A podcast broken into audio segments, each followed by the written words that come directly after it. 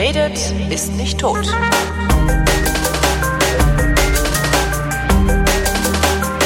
Hier ist eine völlig neue Ausgabe der völlig neuartigen, retrofuturistischen, ironisch-modernen, geilobanen Unterhaltungsmatinee mit kryptozoologischer, radikal-pazifistischer Tradition, die fast alle Fragen vrindheitsgemäß, jedoch garantiert nicht zeitnah beantwortet und auch nur, wenn sie an fragen.vrind.de geschickt werden. Hier ist die Vrindheit mit Alexandra Tobor. Und Holger Klein. Einen wunderschönen guten Tag. Wir, warum produzieren wir eigentlich in letzter Zeit so, weil wir nicht mehr live senden, ne? Hey, das hat, ja genau, das habe ich mich aber auch letztens gefragt, ob das, das den Leuten nicht eigentlich zu viel wird, ob wir denen nicht zu nahe gehen, ob Könnte das nicht, natürlich sein. Weißt du, ich will nicht so ein Gast sein, der halt alle zwei Tage mal vorbeikommt Hm. zum Kaffee trinken und dann nervt, aber nicht merkt, dass er nervt. Ja. Ja, soll, soll, doch die, soll doch die Gemeinde mal kommentieren. Vrind.de, das ist ein Blog, da könnt ihr Kommentare hinterlassen. Ähm, ich meine, einmal im Monat reicht ja vielleicht auch. Statt alle zwei Wochen, meine ich jetzt. Ja. Ich brauche das aber auch als, als Ventil, muss ich sagen. Das ist, wir, nee, wir können, wirklich. ja, wir können das, ja alle 14 Tage eine aufnehmen und nur alle drei Monate en bloc veröffentlichen. oh Gott. Da gibt's ja alle drei Monate acht Stunden Sendung. Ja, Das dann wird gebinged, Das bundesweit. ganz cool. Hm. Ach, ich weiß nicht. Das Schlimme ist, man hat sich dann ja irgendwie gar nichts Neues mehr zu erzählen. Ja, genau. Außerdem, wir, wir hangeln uns ja von Cliffhanger zu Cliffhanger. Apropos, ja, wir haben die letzte Sendung äh, beendet mit einem Cliffhanger. Du hast nämlich von einem Versagen gesprochen, das du erlitten hast. Bist du bereit, heute darüber zu sprechen? Ja, also äh, ja, weil zu, zumal auf Twitter auch gelegentlich ich schon angesprochen werde, weil das es, es ist zu finden in der Ankündigung. Also ich hatte ähm, mich dazu hinreißen lassen, was heißt hinreißen lassen? Ich bin gefragt worden, ob ich nicht ein Buch schreiben möchte. Ähm, und zwar hatten wir vor, ich weiß gar nicht, anderthalb Jahren oder so, haben wir mal in einer Sendung drüber geredet, wie man denn Bücher schreibt. Und du hast gesagt, also Roman so und so. Und ich habe gesagt, Roman kann ich mir überhaupt nicht vorstellen, aber ein Sachbuch könnte ich mir durchaus vorstellen. Äh, daraufhin kriegte ich von einem Verlag, von einem großen deutschen Verlag Post, äh, der sagte, hier, äh, hast du nicht, hast du ein Sachbuch schreiben? Ähm, dann habe ich mich mit der Chefin da getroffen und äh, gesprochen und die meinte, ja, nee, schöne Idee, würde ich gerne lesen, bla bla bla. Und ne, so weiter, dann gab es einen Vertrag, dann habe ich unterschrieben, also zugesagt und alles, äh, habe mich gebauchpinselt gefühlt und habe mein Zeitmanagement oder die, die Zeit, die A, man braucht ein Buch zu schreiben und B, vor allen Dingen, die ich überhaupt noch übrig habe, neben all den anderen Aktivitäten, die ich so mache. Also malen, raten, lesen, basteln ähm, und so weiter. Also die, die Zeit, ich habe das komplett unterschätzt. Also ich habe mich, glaube ich, noch nie in meinem Leben strukturell so sehr überhoben wie mit diesem Buchprojekt, das wir dann auch vor zwei Wochen beerdigt haben ähm, weil wir gesagt haben, das ist nicht zu schaffen. Also es ist irgendwann würde es vielleicht fertig werden, aber selbst wenn ich jetzt wirklich äh, jede freie Minute, die ich noch habe, konzentriert und diszipliniert daran arbeiten würde, würde das noch mindestens ein halbes oder dreiviertel Jahr dauern, bis ich dann ein vernünftiges Manuskript abliefern könnte.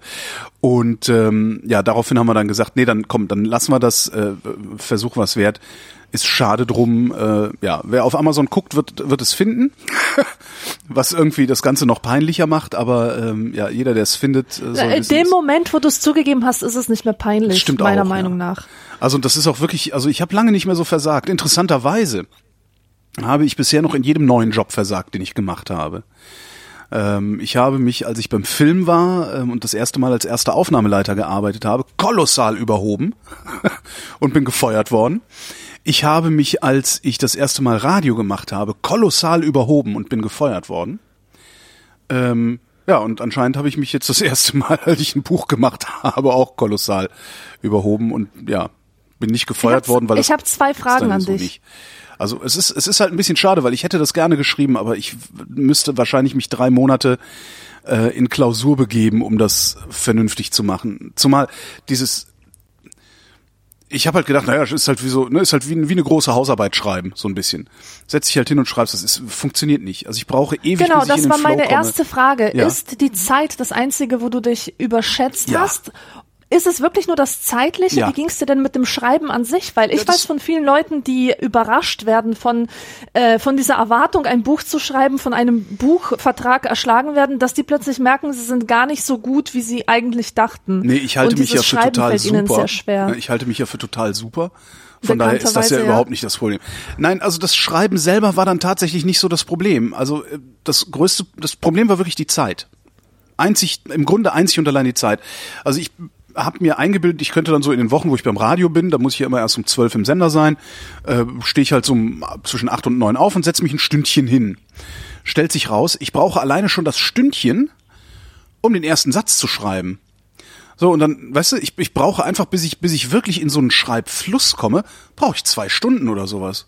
Ja. Inklusive Aufstehen, hin und her laufen, noch einen Kaffee machen, noch einen Tee machen, ne, ne, ne, noch einen Happen essen und das, das ist also, bis ich mich in einen Modus hineingedacht habe, aus dem heraus ich schreiben kann, vergeht aberwitzig viel Zeit.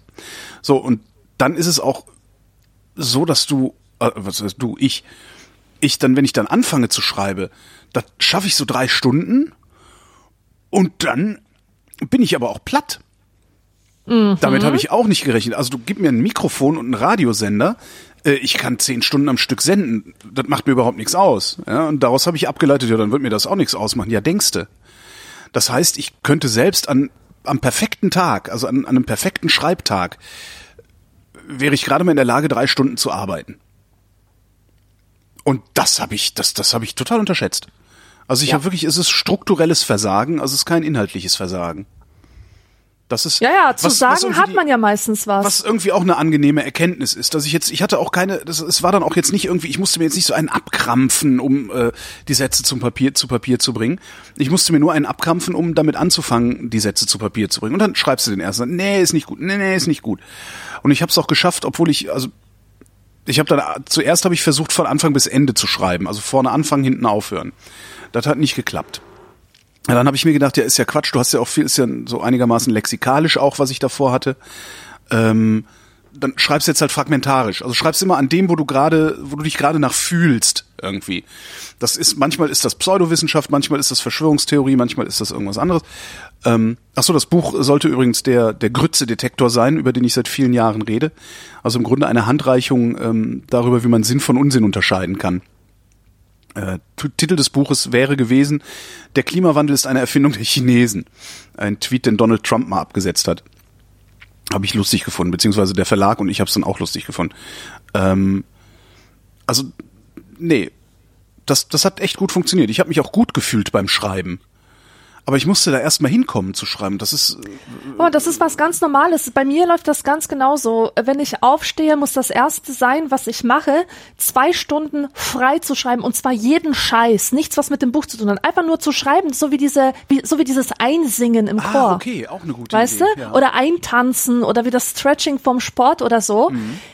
Ich muss einfach in diesen Flow kommen und das alleine, hast vollkommen recht, dauert ungefähr zwei Stunden, Ja. bis ich äh, mit dem Kopf so, so drin bin und so konzentriert bin, dass ich irgendwas Gescheites produzieren kann. Und außerdem, was viele Leute auch nicht wissen, Schreiben besteht ja nicht aus diesem Tippen. Die denken ja, der Autor hat schon alles im Kopf, muss Ja. es quasi nur noch abschreiben aus seinem Kopf. Schreiben ist zumindest bei mir 80 Prozent Nachdenken, Mhm. Skizzieren, ähm, äh, Recherche und freie Assoziation und nur 20 Prozent wirklich Getippe. Ja, und das Schwierigste fand ich, ist zwischen einzelnen Gedanken überzuleiten.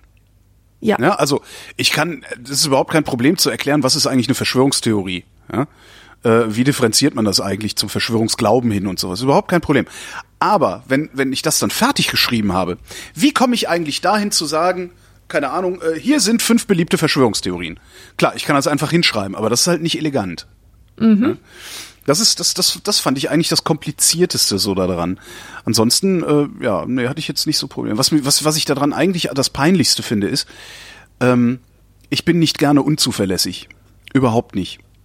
Und wenn ich sage, ich komme um zwölf, dann bin ich meistens um fünf vor zwölf da.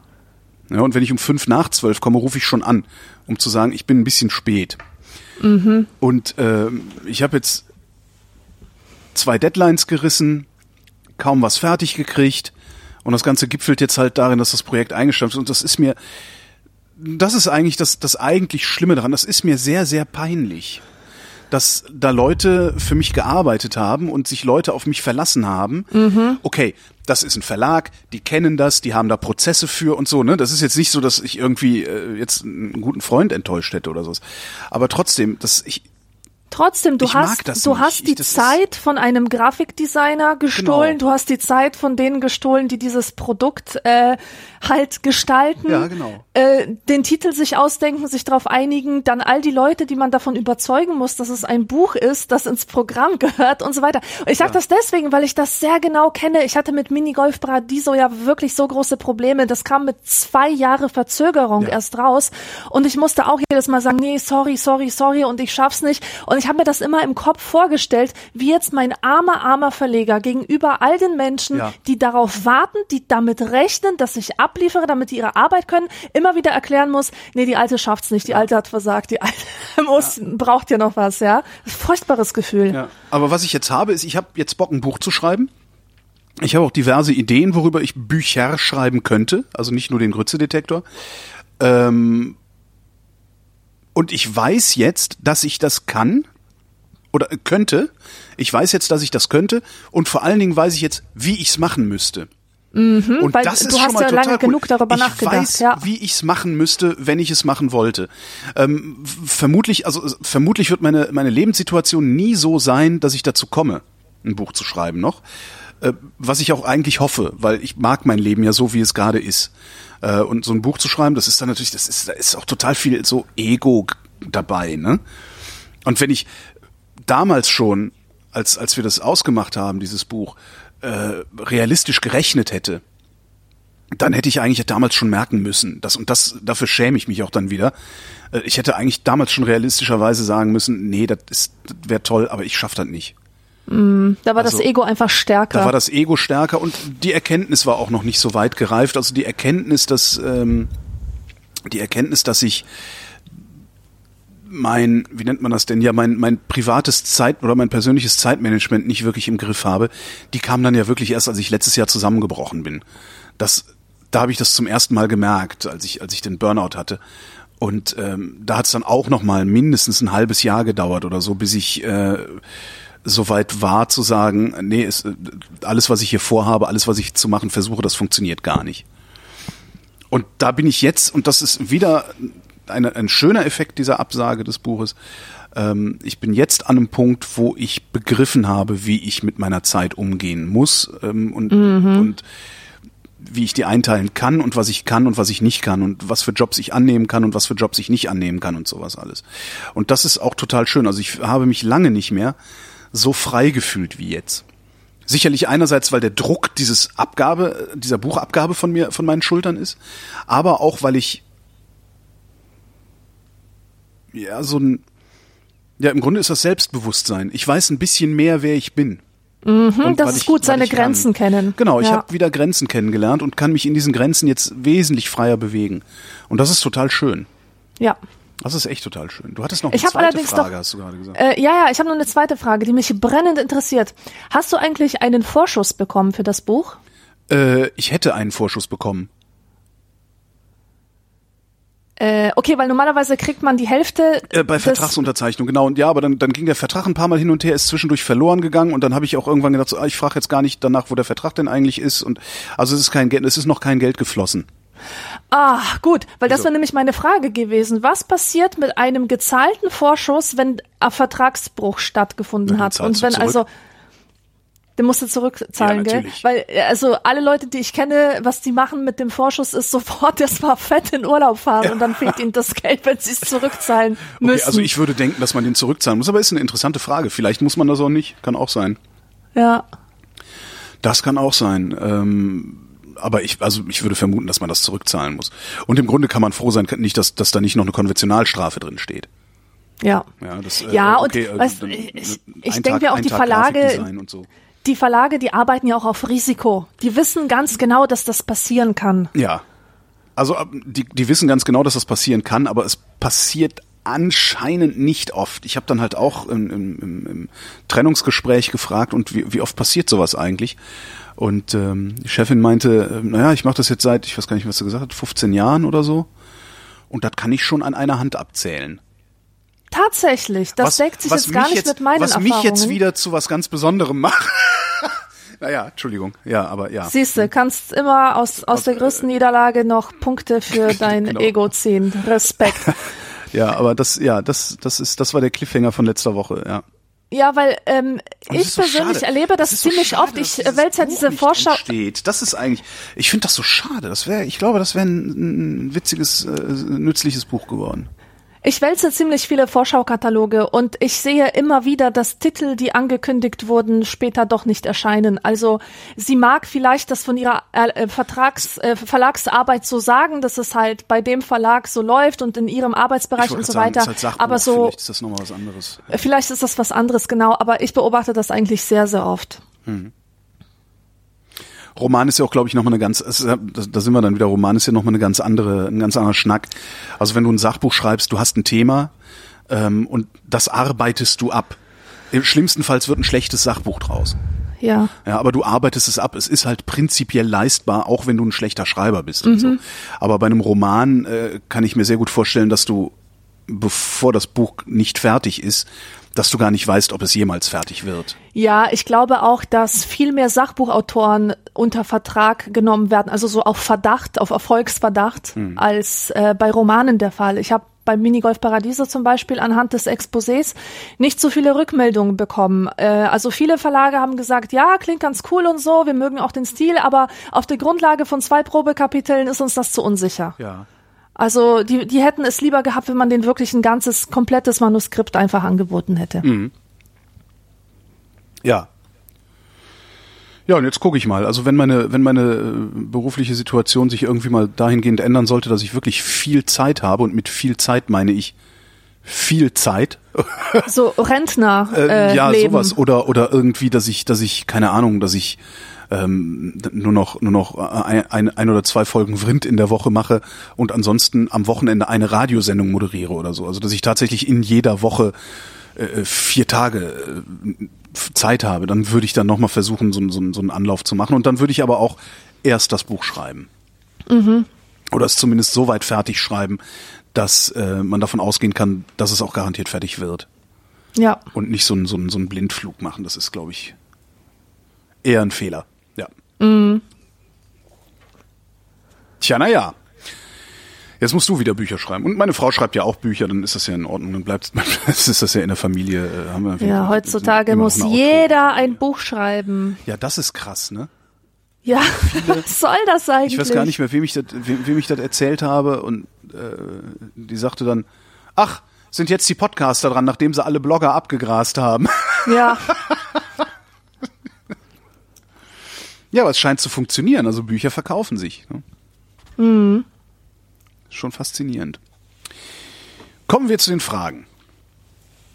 Wir sind am 6. Januar 2016 und live schreibt, ich habe gerade meiner Freundin die Füße massiert und auf einmal haben ihre Knochen so laut geknackt, dass wir uns beide erschrocken haben. Woher kommt dieses Knacken? Ich höre es sonst meistens bei Fingern. ja, kommt aus der gleichen Quelle wie bei den Fingern. Von Knöcheln, von der Luft, die da drin eingeschlossen ist. Ah, das weiß der Arzt gar nicht so genau. Ich habe äh, meinen Orthopäden mal gefragt, was das ist, und der sagt, wir, wir wissen es nicht genau. Also es kann sein, dass sich die Flüssigkeit, die da in den Gelenken ist, dass die kurzzeitig Blasen bildet. Es kann sein, dass sich äh, kurzzeitig ähm, der Knorpel ab, abhebt vom Knochen und dabei so ein Saugnapfgeräusch macht. So ganz genau wissen wir eigentlich nicht, woher das Knacken kommt. Das ist interessant. Also ich war auch beim Orthopäden und Ja. zwar, weil ich ein Problem habe mit meinem Knie. Wenn ich Sport mache, knackt das immer. Ja. Mhm. Das ist so ein knorpeliges Knacken und ich hasse das und ich kann mir einfach nicht vorstellen, dass da alles in Ordnung ist. Also wenn du halt so dich bewegst und da kn- knackt's und knorpelt und knistert's die ganze Zeit, das ist halt ein scheiß Gefühl. Ja. Und der Orthopäde hat zu mir gesagt, ich muss mir überhaupt keine Sorgen machen, da ist absolut gar nichts. Genau. Ich soll erst wiederkommen, wenn es weh tut. Dann wird's schlimm. Aber das ist ganz normal und das geht auch wieder weg. Ja. Und bei mir ist es so, es geht halt irgendwann wieder weg, so nach zwei Monaten geht's weg, aber dann kommt's halt sofort wieder und ich habe das permanent und ich muss irgendwie damit leben jetzt. Weil ich habe das auch, also mein Knie knackt beim Treppesteigen, aber das liegt tatsächlich auch daran, dass äh, mein Knie kaputt ist und die Kniescheibe immer so ein bisschen aus diesem aus dieser Führung rutscht. Ähm, ja, das aber, Aber Schmerzen hast du nicht. doch doch, ich habe Schmerzen. Ich habe bei fast Doch. jedem Schritt die Treppe hoch Schmerzen im rechten Knie. Ja, Oh je. Hm. Aber das bin ich, das habe ich auch schon seit 30 Jahren. Und dagegen kann ich auch, also ich, wenn, ich, ich muss halt so meine meine Beinmuskulatur gedehnt halten und so und dann geht das. Damit, also ich kann das einigermaßen wegdehnen. Also es liegt, wenn, wenn die Beinmuskulatur dann in Ordnung ist, äh, zieht die, die Kniescheibe an die richtige Position. Aber wie es halt so ist, wenn du dann mal zwei Tage keine Schmerzen hattest, dann wirst du nachlässig und lässt die Dehnübungen ausfallen. Und am dritten Tag gehst du dann die Treppe hoch und denkst, ah, scheiße, au, ah. ja. Ja, so geht das bei mir. Äh, Vanish fragt. Sagt ihr, genau. Oh, oh, Vanish. Lord Vanish. Lord Vanish, auch schön. Sagt ihr Bekannten, Freunden, Verwandten oder auch Fremden, dass ihr podcastet? Wie geht ihr damit um, wenn jemand nicht weiß, was das ist? Ja, das ist natürlich hilarious. Ne? Also ja. ich habe meiner Freundin mal erzählt, äh, dass ich podcaste, ihr auch ein bisschen erzählt, was das ist und wo sie es sich anhören kann. Und ihre Reaktion war, dass sie gesagt hat, weißt du, ich werde es nicht machen. Ich will dich so in Erinnerung behalten, wie ich dich kennengelernt habe. Schön. Und nicht mit diesem zerschmetterten Gesicht nach dem Verkehrsunfall. Ja, genau. Ich dosiere, ich, also ich dosiere das. Also ich bin halt, ich habe halt, ich habe halt noch einen Beruf. Also ich habe halt neben dem Podcasten immer noch andere Berufe gehabt, die man schneller erklären konnte. Ähm, Im Moment, wenn mich jemand, wenn ich jemand, wenn mich jemand kennenlernt, äh, also je nachdem, aus was von der Community kommt. Wenn das jemand ist, bei dem ich weiß, der, der weiß, was Podcasts sind oder kann sich darunter was vorstellen, sage ich durchaus, ich bin, ich bin Podcaster oder ich bin Moderator. Oft sage ich, ich bin Moderator. Ähm, und wenn es dann weitergeht, sage ich halt, ich mache Podcasts und, und Radio. Ähm, aber meistens sage ich, ich, ich bin Radiomoderator, weil das verstehen die Leute. Ja, ja, genau. Ich habe zum Beispiel einer Kundin, die total clueless war, der habe ich letztens erzählt, ähm, dass ich Podcasts mache und weil sie wirklich nichts damit anfangen konnte, habe ich gesagt, das müssen Sie sich vorstellen wie ein Radioprogramm, wo man aber das Programm selbst bestimmt. Genau. Da meint die so, aha, und was läuft da den ganzen Tag? genau. Ähm, das, was sie sich aussuchen. Ja, ja, das ist, das ist eben so das Problem, also dass du dieses Podcasten immer erklären musst noch. Äh, ich erkläre es halt mit, ähm, also das steht auch auf, auf der Visitenkarte, also auf der Vrind-Visitenkarte, die ich immer vergesse mitzunehmen. Äh, da steht halt äh, Gespräche zum Runterladen. Mhm. So erkläre ich auch, was ich hier mache. Ich sage, ich führe Gespräche mit Menschen und die kann man sich dann runterladen. Ja. Ähm, und als ich, äh, als ich ja, was habe ich Ihnen früher gesagt? Also Radiomoderator, als ich nur nur eine Sendung die Woche bei Fritz hatte, da habe ich das nicht mehr so oft gesagt. Da habe ich immer gesagt, ich sei Systemadministrator. Was nicht ganz stimmt, weil ich habe mich ja nur um das Content-Management-System vom ARD Videotext gekümmert. Aber das war immer so ganz cool, so ja, ich bin Systemadministrator oder ich administriere ein Content-Management-System äh, vom Videotext. Und dann kommt halt mal Videotext, das gibt's noch. Und dann kannst du mhm. über Videotext reden und dann ist auch genug geredet, dann suchen die sich den nächsten, äh, den sie fragen, was machst du denn so? Ja, aber das zu erklären ist immer noch schwierig. Ja. Was ist eigentlich mit Verwandtschaft und so? Ich bin jedes Mal darüber überrascht, wie viel, wie viele meiner Verwandten regelmäßig meine Podcasts hören. Ach. Also Leute, die ich überhaupt nicht äh, verdächtigt hätte, das zu tun. Meine Mutter zum Beispiel, die ist Riesenfan meiner Podcasts. Cool. Nee, meine Eltern, also ich weiß, meine Eltern hören sich den Scheiß nicht an, den ich mache. Die wüssten auch gar nicht, wie, die haben auch gar nicht genug Internet. Die haben mhm. ja nicht mal, die haben ja nicht mal äh, DSL zu Hause. Ähm, und sonst weiß ich von meiner Verwandtschaft nicht, ob die das hören oder nicht. Ich tendiere aber zu eher nicht. Eher nicht, weil ne? das auch es, eher so, so, keine keine technikaffine Familie ist. Äh, ja. So. Und ich glaube, man muss schon so eine gewisse Affinität, also das, das Interesse am Internet muss schon über Facebook hinausgehen, um das so richtig zu begreifen, was da ansonsten noch passiert. Also über Facebook hinausgehen, um zu begreifen, was es im Internet Interessantes gibt. Ja. Würdest du sagen, dass das eine Generationenfrage ist? Denn dem stimme Nein. ich absolut nicht zu. Ich kenne Nein, einen Menschen, eine der sich immer wieder herausredet. Ähm, aus, äh, aus seiner Nicht-Podcast-Affinität redet er sich immer damit heraus, dass er nicht die Generation sei, dabei ist er fünf Jahre älter als ich. Und ich wäre eine ganz andere Generation. Ich wäre ja schon Generation Y oder gerade noch und, ähm, und hätte ja viel mehr ähm, das ist Blödsinn. Viel mehr intuitives, das ist totaler Quatsch. Das ist, das ist der hat einfach keinen Bock drauf ja, genau. und äh, weil er weiß, dass das, ähm, dass das halt nicht so gut ankommt.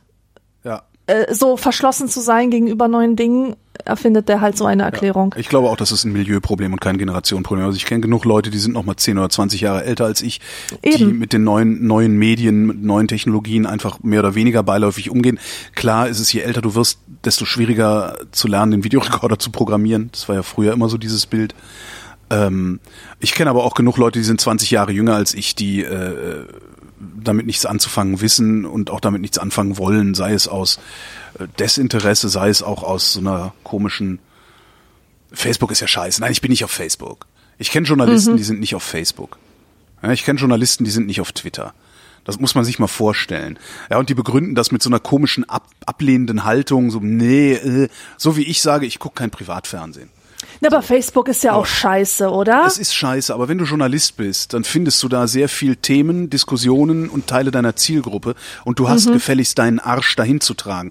Du musst dich da ja nicht aktiv dran beteiligen an dem ganzen Scheiß, aber du musst es wenigstens verstehen und du musst wenigstens einen, Account oder da haben. Oder eine Offenheit dafür haben, genau. was da eigentlich passiert. Und, und du musst ja. wenigstens einen Account da haben, damit du nicht nur äh, Teile des, des Dienstes siehst.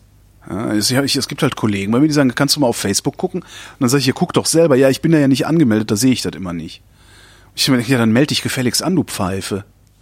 Also das erwarte ich dann schon. Also dass das so ein, so ein äh, ähm, dass, dass man da dann auch mal über seinen, ja, wie nennt man das denn? Sein, den, den Schatten seines eigenen Getues springt, wenn es der Beruf nötig macht.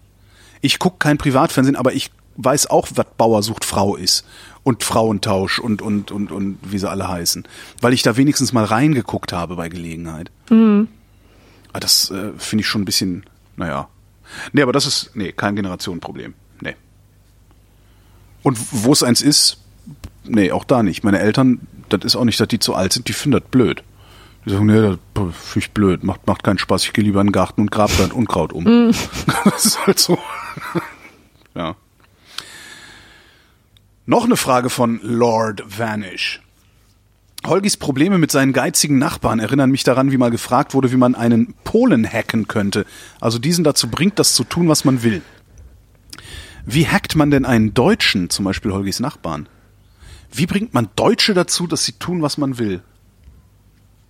Meint er jetzt so ganz im Allgemeinen oder bezogen auf deine geizigen Nachbarn? Ich weiß nämlich gar nicht mehr, wie, ähm, ähm, wie dein Problem mit den, worin, die, wie waren die denn geizig? Der Geiz meiner Nachbarn äußert sich darin, dass, äh, also das ist hier eine Eigentümergemeinschaft, ne? Also jeder hat so eine Wohnung gekauft irgendwann mal, als man sich das noch leisten konnte. Und einmal im Jahr gibt's Eigentümerversammlungen, da werden dann so Sachen beschlossen. Äh, wird der Sandkasten erneuert? Werden, werden Fahrradständer erneuert? So, solche Dinge. Und immer wenn irgendwie sowas kommt, was also ich habe auf einer Eigentümerversammlung habe ich gesagt, hier, wir haben so viele Kinder mittlerweile hier in, in, im, im Block. Äh, wollen wir nicht mal da, wo dieser blöde Sandkasten mit dem Schaukelpferd ist, wollen wir da nicht mal einen richtigen Spielplatz hinmachen? Dann sind alle, die keine Kinder haben, also nee, man muss es noch weiter einschränken, alle Bio-Deutschen, die keine Kinder haben, sind dagegen. Weil dann kommen ja auch, ne, das kann ja, das kostet ja nur Geld, das, was soll ich damit? So, nö, braucht man nicht. So, dann gibt's einen Teil der Leute, die hier sind und Kinder haben, sagen dann, ja, aber dann, hier ist ja kein Zaun, dann kommen ja die Kinder aus der Nachbarschaft auch. Ach so. Wo hm. ich dann sitze und denke, ja, ist doch geil. Ja, was, genau. Was habt ihr denn? Ist doch total super, wenn dann die Kinder aus der Nachbarschaft auch kommen. Dann spielen die zusammen. Was Besseres kann es da gar nicht geben, als dass Kinder zusammenspielen. Äh, und dann wird das abgelehnt. Äh, dann habe ich irgendwann mal gesagt, hier, das, wir, wir, haben immer mehr Fahrradfahrer. Ähm, und wir haben so, so komische, also wirklich unbenutzbare Fahrradständer vor den Häusern. Und zwar immer nur zwei. Und zwar sind das die, wo du, die so am Boden sind, wo du dein Vorderrad reinstellst und dann nach zwei Tagen die Felge verbogen hast. Ähm, sag ich, wollen wir hier nicht, wir könnte man aufpflastern, wieder hinten in der Siedlung, also ein Stück weiter, könnte man hier aufpflastern und dann so vernünftige Bügel hinmachen. Abgelehnt mit der Begründung, man kann sein Fahrrad auch in den Keller tragen. So. Also, und das ist, das ist halt richtiger Geiz. Dann geht es irgendwie darum, die Treppenhäuser, die Treppenhäuser äh, neu zu gestalten. Ja, äh, gibt's dann so verschiedene Vorschläge, macht man dann. Sagt so, ja, das hier wäre halt schön mit Holz und neuer Handlauf und ne? Oder hier halt die einfache Variante, ein bisschen Farbe, ein bisschen blöd. Das wird grundsätzlich die einfachste Variante, genau. Und grundsätzlich die billigste Variante. Also es geht irgendwie den Leuten nie darum, es der Geme dass, dass die ganze Gemeinschaft von, von irgendwas profitiert, was man macht, sondern die gucken einfach nur bis zu ihrer Nasenspitze. Und wenn das mehr Geld kostet, als sie für sich persönlich vertretbar finden, zum Wohle der anderen, wollen die das nicht. Das ist leider wirklich typisch deutsch. Ja, dieses sich nur um sich scheren und ja. immer gucken, dass man genug Zeit und Energie für sich selber hat. Ja. Bloß sich nicht anderen öffnen, bloß nicht was mit anderen gemeinsam machen, dafür sorgen, dass es anderen gut geht. Ja. Ich kann das verstehen. Das wir haben ja auch, wir haben ja auch echt, echt, wir haben ja auch genug Leute, wir haben auch arme Leute hier in, in, in, der in der Gemeinschaft. Ja, die die die von ihrer letzten Kohle von teilweise sind das Rentner und du du siehst denen an und und man spricht ja auch so untereinander und du weißt auch, die sind mit den mit mit dem Hausgeld, also du musst ja auch, wenn du Eigentümer bist, musst du ja auch laufende Kosten bezahlen. Und das ist schon, also selbst die laufenden Kosten, die hier sehr niedrig sind für so eine Zwei-Zimmer-Wohnung, äh, das ist schon ein Drittel der Rente, die die äh, zur Verfügung haben.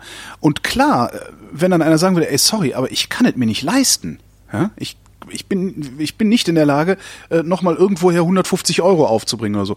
Das würde ich ja verstehen, aber dass das dann immer so auf so einer kategorische Weise ausgeschlossen wird, das braucht man nicht. Ja? Aus Prinzip. Aus Prinzip.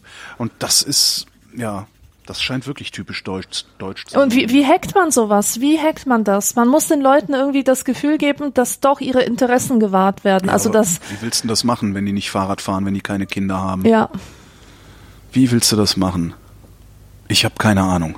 Wie bringt man Deutsche dazu zu tun, was man will?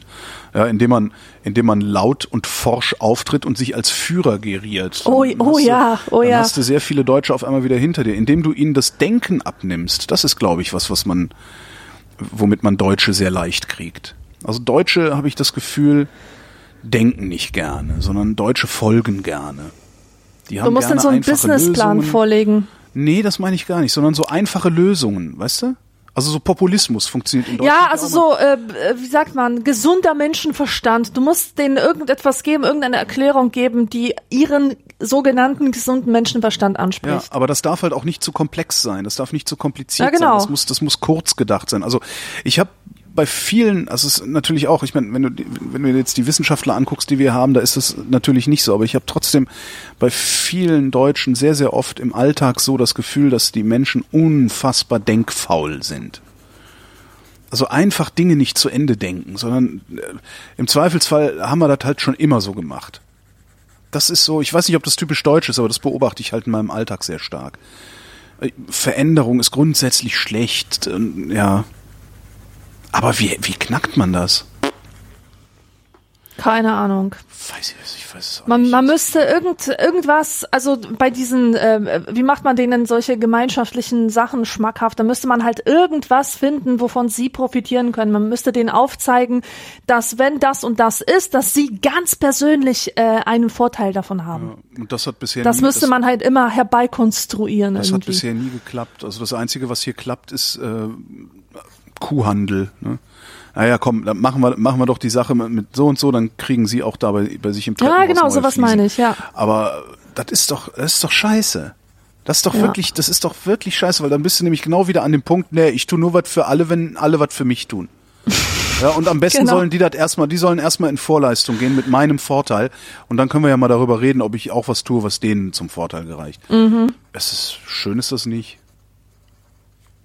Also schön ist das wirklich nicht. Das ist halt, das sieht man ja auch gut an der Gastfreundlichkeit der Deutschen. Es ist ja auch kaum vorhanden. Ja.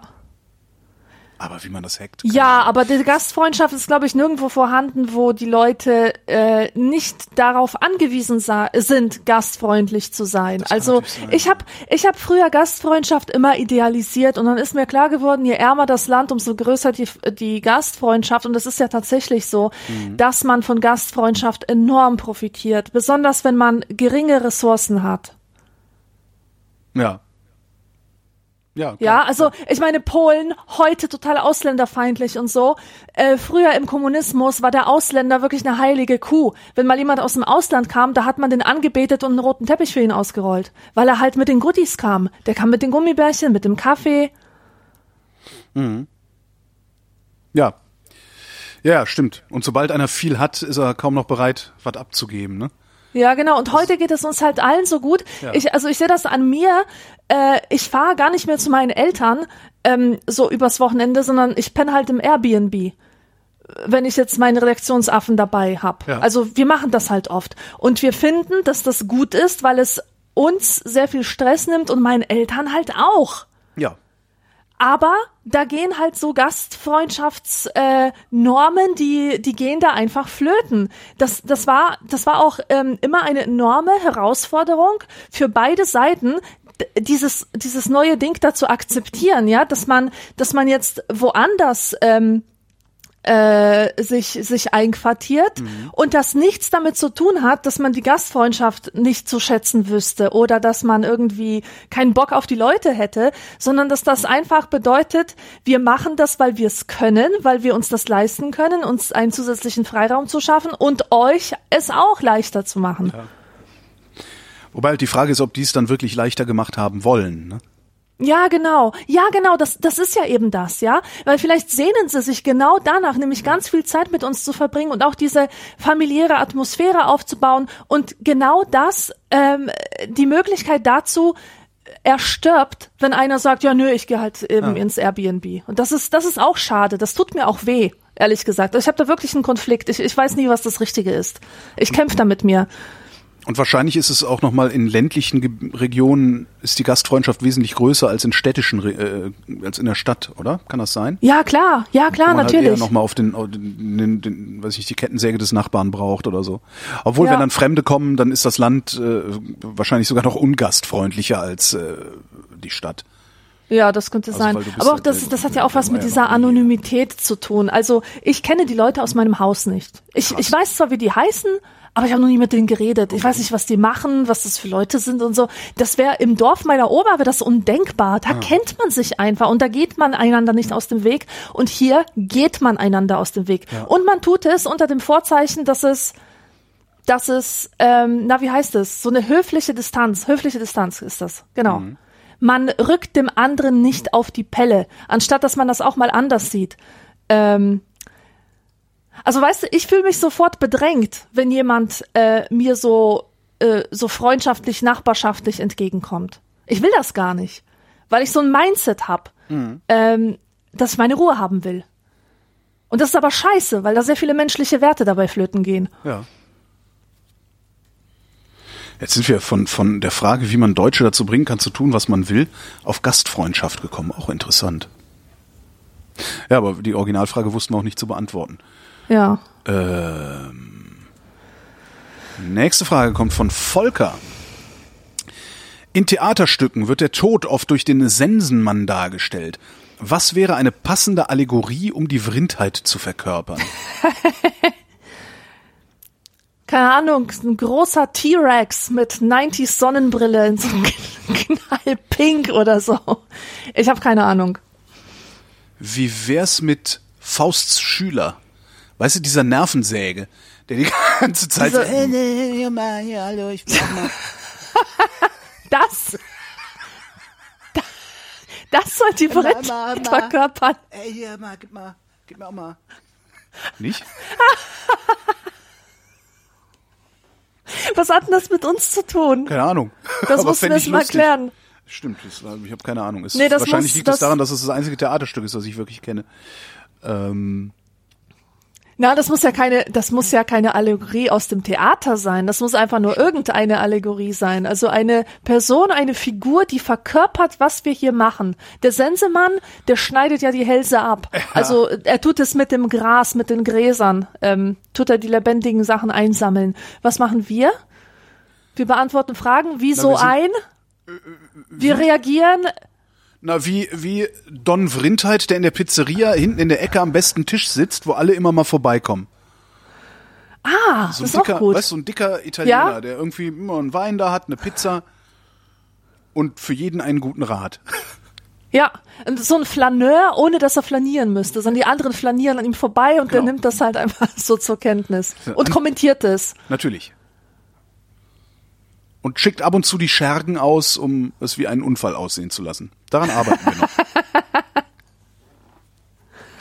Christoph fragt, was macht ihr, wenn ihr längere Zeit nicht einschlafen könnt? Boah, hör mir auf. Das ist so, das ist so ein Problem von mir, äh, besonders in letzter Zeit. Äh, ich habe, es gibt bei mir ein, äh, ich weiß nicht, ob ich Angstgegner sagen soll. Ähm, es gibt einfach ein Angstpublikum. Ich, ich lese sehr gerne vor Publikum, aber ich habe komischerweise immer eine erhöhte Nervosität, wenn es darum geht, vor Kindern zu lesen. Was eigentlich totaler Schwachsinn ist, weil Kinder genau das Publikum sind, das mir die größte Offenheit und Dankbarkeit und äh, Augenstrahligkeit entgegenbringen. Also mit Kindern habe ich null Probleme. Trotzdem, ich bin sehr nervös, wenn ich vor Kindern lesen muss. Und immer, wenn es dann am nächsten Morgen ist, bin ich am, in der Nacht davor einfach nicht zu gebrauchen. Das ist ganz, ganz schlimm. Und es gibt, ähm, es gibt so zwei, ähm, zwei Probleme, die ich habe. Also zwei, äh, zwei Situationen, in denen ich nicht einschlafen kann. Das ist einmal, wenn ich halt nervös bin, weil am nächsten Tag ein wichtiger Auftritt ansteht und äh, dann fange ich halt irgendwann an, äh, Wikipedia-Artikel zu lesen. Und ähm, ich guck halt, dass das so Artikel sind, die die mich zwar interessieren, aber jetzt nicht besonders aufregen. Also ich lese dann was, lese dann was über römische Mosaiken oder so mhm. und ähm, lese das so bis bis mir langweilig wird, bis mir die Augen zufallen. Und äh, eine andere Situation, in der ich nicht einschlafen kann, das ist definitiv die schlimmste. Ich ertrage halt nicht so viele Leute auf einmal. Wenn ich zu viele Leute auf einmal ähm, hatte am Abend zuvor zum Beispiel, dann fliegen die wie solche Fratzen an mir vorbei. Ach was. Im Dunkeln. Weißt du, kennst du das so von, von Cartoons oder so? Ja, ja, ja, solche, ja. solche maskenhaften und die fliegen halt so an mir vorbei und immer wieder die gleiche Fratze. Und meistens sind das Leute, die zuvor sich emotional verhalten haben. Also so, ähm, also Menschen, Menschen verhalten sich ja auf bestimmtes, auf bestimmte Weisen. Und so logisch agierende Menschen, die bereiten mir keine Kopfzerbrechen, die verarbeite ich ganz normal. Ja. Aber so Leute, die Emotionen zeigen, die zum Beispiel irgendwie äh, auf, äh, beim Auftritt so, aha, so sich nicken, so zunicken und, und irgendwie zeigen, dass sie voll mitschwingen, das, ähm, das verwirrt mich. ja? Aha, aha. Und äh, das, das muss ich, das muss ich echt verarbeiten. Und bis ich das nicht verarbeitet habe, fliegen halt diese Fratzen an meinem inneren Auge Krass. vorbei. Und dann muss ich, muss ich mein Buch aufschlagen und äh, alles aufschreiben, was ich über die Leute denke, was, ähm, was das für welche sind, wie ich sie so einordne. Ich muss einfach den Sinn hineinlegen in dieses komische, komische Verhalten, was, was ich so, was sich mir einfach intuitiv nicht erschließt, ja. Mhm. Und dann erst, dann erst kann ich beginnen einzuschlafen. Das sind ja, also die, diese, dieser Über zu viel was Socializing. Für einen Zeitraum reden wir da? Also wie lange bist, liegst du da wach? Bis vier. Bis vier oder fünf. Und ich gehe um zehn Uhr pennen. Ach du Scheiße. Ja, und äh, diese Fratzen, die bezeichne ich auch als Gesichtsdiskothek. Schöner Buchtitel auch. ja, es ist einfach so ein Geblinke. Und ähm, weißt du, ähm, ich habe ich, ich hab mir auch überlegt, also ich äh, überlege die ganze Zeit, wie ich dieses Gefühl jemanden beschreiben kann, der das nicht so kennt. Und ich würde sagen, ähm, normale Menschen sind äh, wie Schwämme. Also du drückst die und die kehren sofort in ihre alte Form zurück. Mhm. Und ich bin wie so eine Art super hartes Memory Foam. Die Leute hinterlassen einen tiefen Eindruck auf meiner Seele und es braucht dann ziemlich lange, bis dieser Memory Foam wieder in seine alte Form zurückfindet. Boah, das ist aber lästig. Ja, das ist super anstrengend, echt. Und ich bewundere Leute wie dich eben, denn du kannst wirklich jeden Tag eine Sendung machen, in der Welt herumreisen, mit den verschiedensten Leuten quatschen, dann noch auf eine Party gehen, dir mit jemandem Weinchen aufmachen und du wirst davon nicht so krass gedrückt. Ja. So, um, um bei dieser also Memory Foam Sache zu bleiben. mich auch an, aber ich Aber anders halt. Genau, ich sag dann irgendwann bin ich halt müde. Also irgendwann habe ich dann genug und sagst du, okay, jetzt also zum Beispiel heute, wir haben heute drei Geschichtsunterrichte aufgenommen schon. Ähm, jetzt nehme ich die Vrindheit auf. Heute Abend wird es dann noch einen Realitätsabgleich geben und zwischendurch muss ich noch auf einen Termin. Ähm, ich weiß, dass ich heute Abend dann nach dem Realitätsabgleich wirklich im Eimer sein werde. Aber mhm. dann, dann lege ich mich halt ins Bett, guck noch irgendeinen Scheiß auf Netflix oder so und ja, drehe mich dann irgendwann weg und schlafe ein. Ja, siehst du, ja. du kannst einschlafen. Für ja, mich wäre also das dann, äh, einprogrammiert, so, dass ich schlafe. So ein Ereignis, bin. also so ein Ereignis wie jetzt diese Sendung zum Beispiel, das ist ja, ich, ich sage ja immer, ich vergesse immer alles, worüber ich geredet habe und so. Mhm. Und das ist tatsächlich so. Also so ein, ein Ereignis wie diese Sendung jetzt, wenn die vorbei ist, ist sie vorbei. So, dann, die ist dann vorbei. Punkt. Das finde ich, ich absolut bewundernswert und darüber faszinierend. Nachdenken, darüber nachdenken, wie du, wie du dann von deinen Einschlafstörungen erzählt hast. Spätestens, wenn ich mal wieder welche habe, wenn ich mal wieder wach liegen, liegen, liegen sollte, werde ich sicherlich darüber nachdenken, was du erzählt hast. Aber ja, es ist dann, ja, das war dann gestern sozusagen. Also es ist dann tatsächlich vorbei. Das ist, das ist sehr angenehm, ja. Krass. Ja, ich muss das immer mindestens dreimal noch durch meine Walze wälzen. Also ich muss das alles verarbeiten. Also alles, was wir jetzt geredet haben, werde ich noch nach, nachbearbeiten, nacharbeiten, mhm. nachdenken, äh, was wir da geredet haben und es in irgendeiner Form verarbeiten, sei es, indem ich in meinen Computer reintippe, was wir so geredet haben, oder sei es, dass ich mir die Fragen nochmal durchlese oder so, dann höre ich mir natürlich diese Sendung nochmal an. Ach, ah ja. Um zu schauen, wie das gewirkt hat und so. Und das ist eine Sache, die mich die mich daran hindert, erfolgreich zu sein. Ever. Ja. Weil ich nämlich viel zu viel Zeit mit so einer Scheiße verschwende. Ja. In dieser Zeit würden andere Leute schon tausend andere Dinge gemacht haben. Mhm. Ich mache halt alles dreimal, bis, bis ich es halt weg hab aus meinem busy mind, sozusagen. Das ist, ist ganz interessant. Also ist, mein, mein Mind ist auch busy äh, aber halt auf eine ganz andere Weise. Also mein Kopf, der labert halt die ganze Zeit so vor sich hin. Ne? Also, also da plappert, mein Gehirn plappert halt die ganze Zeit. Und entsprechend ja. schlecht kann ich mich auch konzentrieren und so. Ähm, aber ich habe nicht das Problem, also für mich wäre das ein Problem, was du da schilderst. Ich muss nicht, was ich erlebt habe, unmittelbar verarbeiten, bevor ich was das nächste erleben kann, sozusagen. Okay.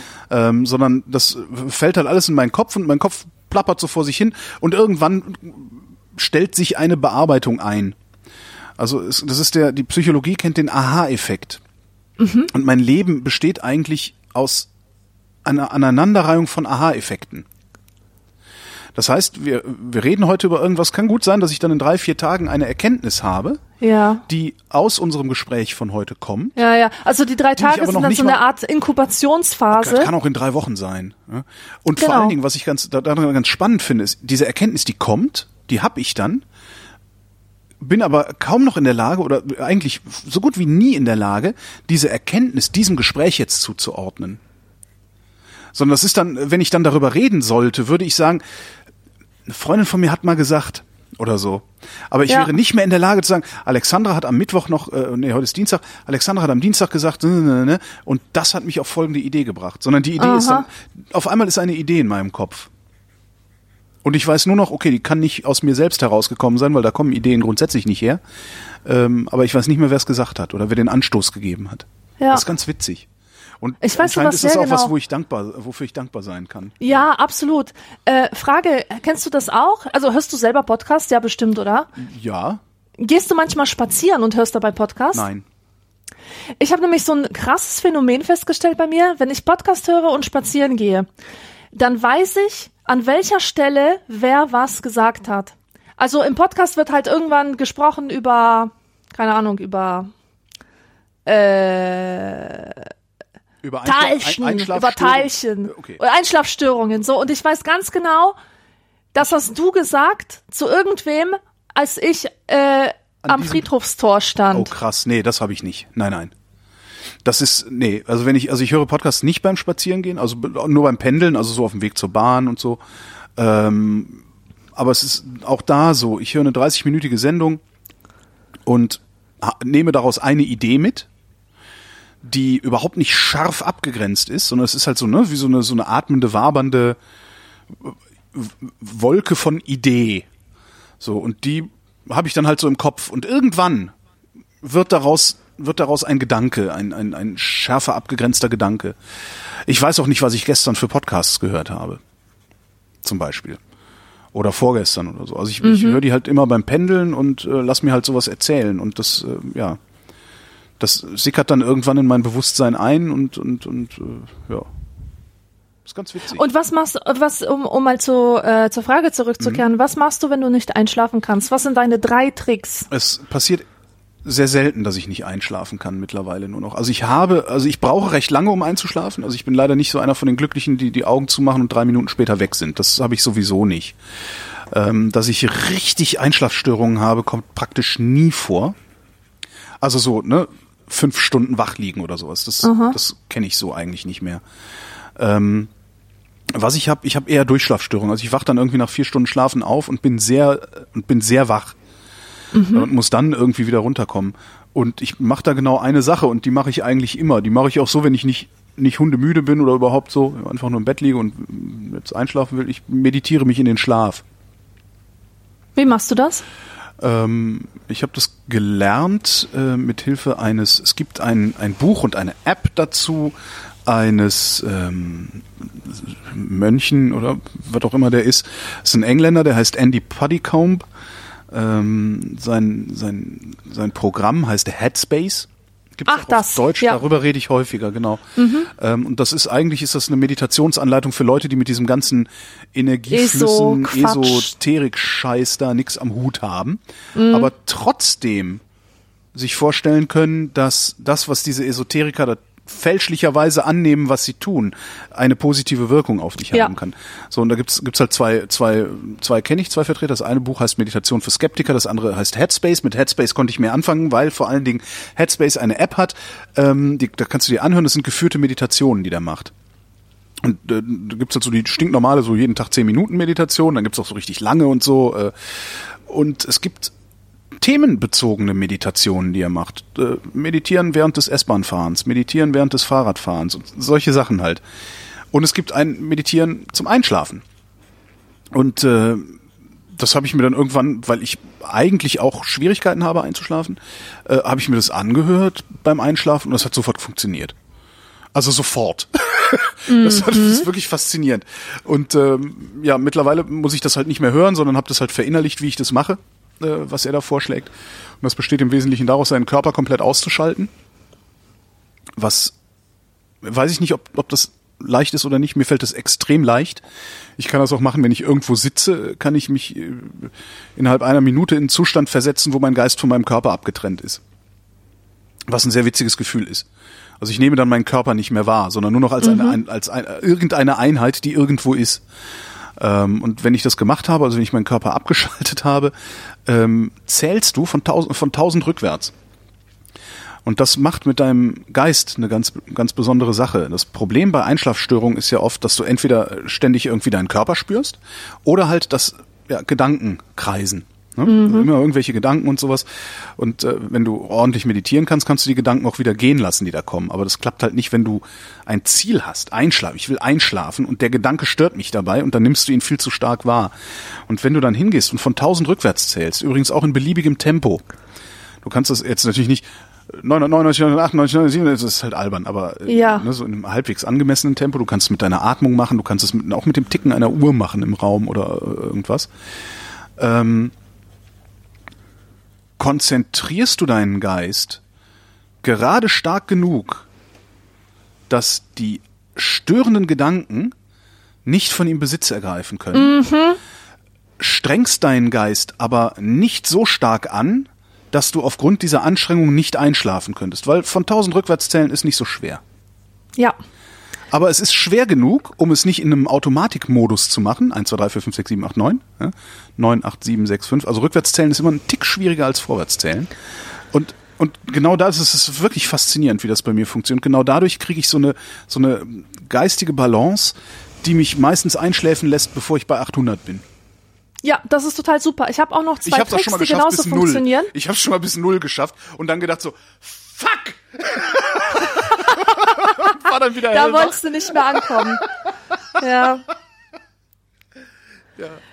Ja, zwei Sachen, die auch funktionieren. Ich mache mir immer so ein ABC. Ich beschließe zum Beispiel ähm, äh, anhand des Alphabets berühmte Philosophen aufzuzählen oder Schriftsteller oder von was auch immer man eine Ahnung hat. Ja. Und dann für jeden Buchstaben halt einen zu finden, so A wie, äh, weiß nicht, Aristoteles, B wie Simone de Beauvoir und so Ja. weiter. Äh, das ist so ähnlich, es fordert einen halt heraus, aber wird halt irgendwann super langweilig. Und dann schläft man halt ein. Und eine andere Sache, die super ähm, funktioniert, ist einfach den Tag Revue passieren zu lassen. Und zwar wirklich anfangen mit den kleinsten Kleinigkeiten. Du bist halt aufgestanden, so, dann hast du deine Socken gesucht, dann bist du ins Bad getrapst, hast dir die Zähne geputzt, dann hast du einen Kaffee gemacht. Wirklich diese ganz langweiligen Details, die nochmal äh, vors innere Auge holen. Und das ist wirklich so langweilig, dass man ganz schnell einschläft. würde Das bei funktioniert bei mir am allerbesten. Das würde Weil dein Leben so aufregend ist. Genau, weil mein Leben so wahnsinnig aufregend ist. Nee, weil ich wirklich, ja, und dann bin ich aufgestanden und dann habe ich mir einen Kaffee gemacht. Ach, habe ich eigentlich noch genug Kaffee? Du wolltest ja eigentlich auch mal in diese kleine Rösterei in Kreuzberg, da um würdest du dann wieder ins Plaudern und genau, Plappern kommen, genau, nicht genau, wahr? Das würde nicht funktionieren. Also dieses ist das was das Ding Siehst du, also jeder hat da andere, andere Bedürfnisse. Ich behaupte aber, dass die Meditation von Andy auch bei dir funktioniert. Ich behaupte, das funktioniert für jeden. Das ich glaube das ich. behaupte ich jetzt einfach mal so vor mich hin, weil ich hätte nicht gedacht, dass diese Sache mich so sehr in Ruhe zu versetzen vermag, wie sie es tut und das innerhalb kürzester Zeit. Ja, wo Mhm. du auch der, der gibt dir dann einfach so auch auch nebenbei gibt er dir noch so so so ja so, so lebenspraktische Unterweisung. Ähm, es gibt so du kennst sicherlich This is Water von ähm, ah, ich muss es nachschlagen. This is Water von, wie immer, ne? This is Water von diesem berühmten Autor.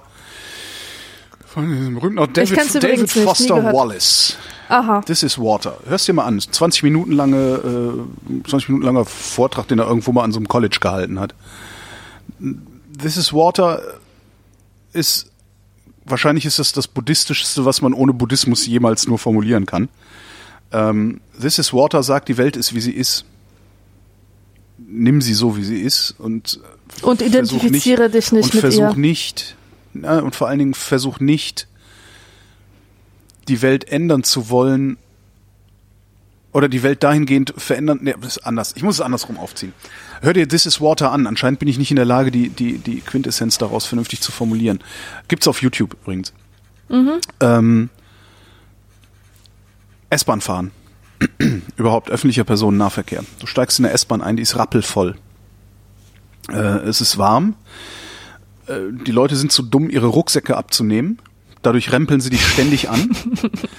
äh, und du musst zur Arbeit. So, die Fahrt mit der S-Bahn zur Arbeit dauert bei mir 35 Minuten. So, und jetzt steige ich in die S-Bahn ein und habe zwei Möglichkeiten. Ich kann fürchterlich genervt von all diesen Idioten sein. Ne? Oder ich kann mir eingestehen, dass all diese Idioten nicht davon verschwinden, dass ich fürchterlich genervt von diesen Idioten bin. Und in dem Moment, wo du das verinnerlichst, und das ist mir gelungen, stehst du in der S-Bahn und denkst, scheiße. Naja. Und ich bin ja war's. gleich raus. Ja. Oder überhaupt, naja, so ist die Welt. So, und wenn dir das nicht passt, musst du halt eine andere S-Bahn nehmen. Ja? Aber es wird nicht besser dadurch, dass du dich darüber aufregst. Für dich Ja. innerlich. Oh, scheiße, ey, und der da hinten, der stinkt so. Äh. Steig aus. Ja? Also es ist also dieses, ne? Do you have a problem? Yes. Can you do something about it? Yes. Then why worry? Do you have a problem? Yes. Can you do something about it? No. Then why worry? Und das ist, äh, das solche Sachen gibt er dir mit, weißt du? Ich einfach nur dachte so, hä, Meditation für S-Bahn fahren? Hörst du dir mal an. Ah. Und schon bin ich entspannter in der S-Bahn. Natürlich nervt Ja. mich das, wenn mich einer mit seinem blöden Rucksack anrempelt. Aber ich kann auch sagen, nehmen Sie doch bitte mal den Rucksack ab. Zum Beispiel. Ja. Kann ich nur empfehlen, ist auch ein tolles Weihnachtsgeschenk, wenn ich an dieser Stelle mal Reklame machen darf. Vielleicht gibt's ja so einen, so einen Referral-Code, den ich da eintragen kann. Das wäre ja mal interessant. Dann können sich alle Vrindhörer sich das kaufen und ich krieg irgendwas für lau. Ich krieg Zen für lau. Guck, ich mal nach. Guck ich mal nach. Ähm, nein, das, die haben, der hat so verschiedene Abo-Modelle. Die ersten zehn kleinen Meditationen sind für lau. Jeden Tag zehn Minuten, damit du einen Begriff dafür kriegst, was er da tut. Ähm, und dann kannst du halt so Pakete kaufen. Und das teuerste ist, glaube ich, so ein Lifetime, alles, was der da macht, äh, für immer 350 Dollar oder irgendwie sowas. Also auch, das klingt jetzt irgendwie blöd, aber das ist durchaus im Rahmen und es ist günstig, weil das ist eine solche Lebensqualität. Life-changing, Das ist eine ja. Lebensqualitätsverbesserung sondergleichen. Und du kannst es halt immer mal, du sitzt irgendwo rum, wartest auf irgendwas beim Arzt oder sonst wie und bist irgendwie aufgewühlt. Du, irgendwas ist, ja, kalmieren Sie sich. Und irgendwann lernst du dann halt auch ohne die Führung, ohne, ohne seine Führung auszukommen und dich in bestimmte Zustände äh, alleine zu versetzen. Und das ist schon sehr schön. Äh, klick. Da. Lorenz schreibt, angenommen, ihr würdet in drei verschiedene Epochen der Geschichte zurückreisen. Industrielle Revolution, Antike oder Steinzeit, wo ihr jeweils mit großen Ehren als weiser Berater empfangen werdet. Sprachbarrieren beiseite. Inwieweit glaubt ihr mit eurem jetzigen Wissen über die heutige Zeit und welche Erfindungen gemacht wurden, dass ihr den Menschen dort helfen könntet bei der technologischen Entwicklung? Was wisst ihr wirklich über die Dinge, die ihr täglich selbstverständlich benutzt? Super geil, ich weiß absolut gar nichts. Habe auch mal einen Test gemacht zum Thema Survival, ob ich überleben würde. Und nein, ich wäre die Erste, die stirbt.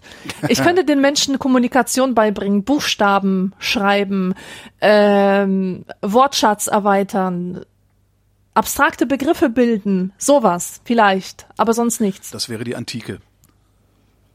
Du würdest also nee, ich glaube, die Antike war mir, ich glaube, die Antike wäre mir, ähm, ich glaube, in der Antike waren die Leute schon sehr weit. Die, die bräuchten wirklich keine Kommunikation von mir zu erlernen. Schließlich sprechen wir hier von einer Zeit, die Theorien über, äh, über Rhetorik hervorgebracht ja, hat. Die heute noch gültig sind. Ja, genau. Also wenn, wenn ich irgendjemandem von Nutzen sein könnte, dann wären das die Menschen aus der Steinzeit. Ja. Ja. Ich würde die industrielle Revolution nehmen. Also weil die Gedanken der Antike zu denken, wäre ich sicherlich in der Lage, aber ich würde auch ansonsten nicht, also jetzt nicht irgendwie, ja, okay, ich könnte versuchen, den Kant beizubringen irgendwie.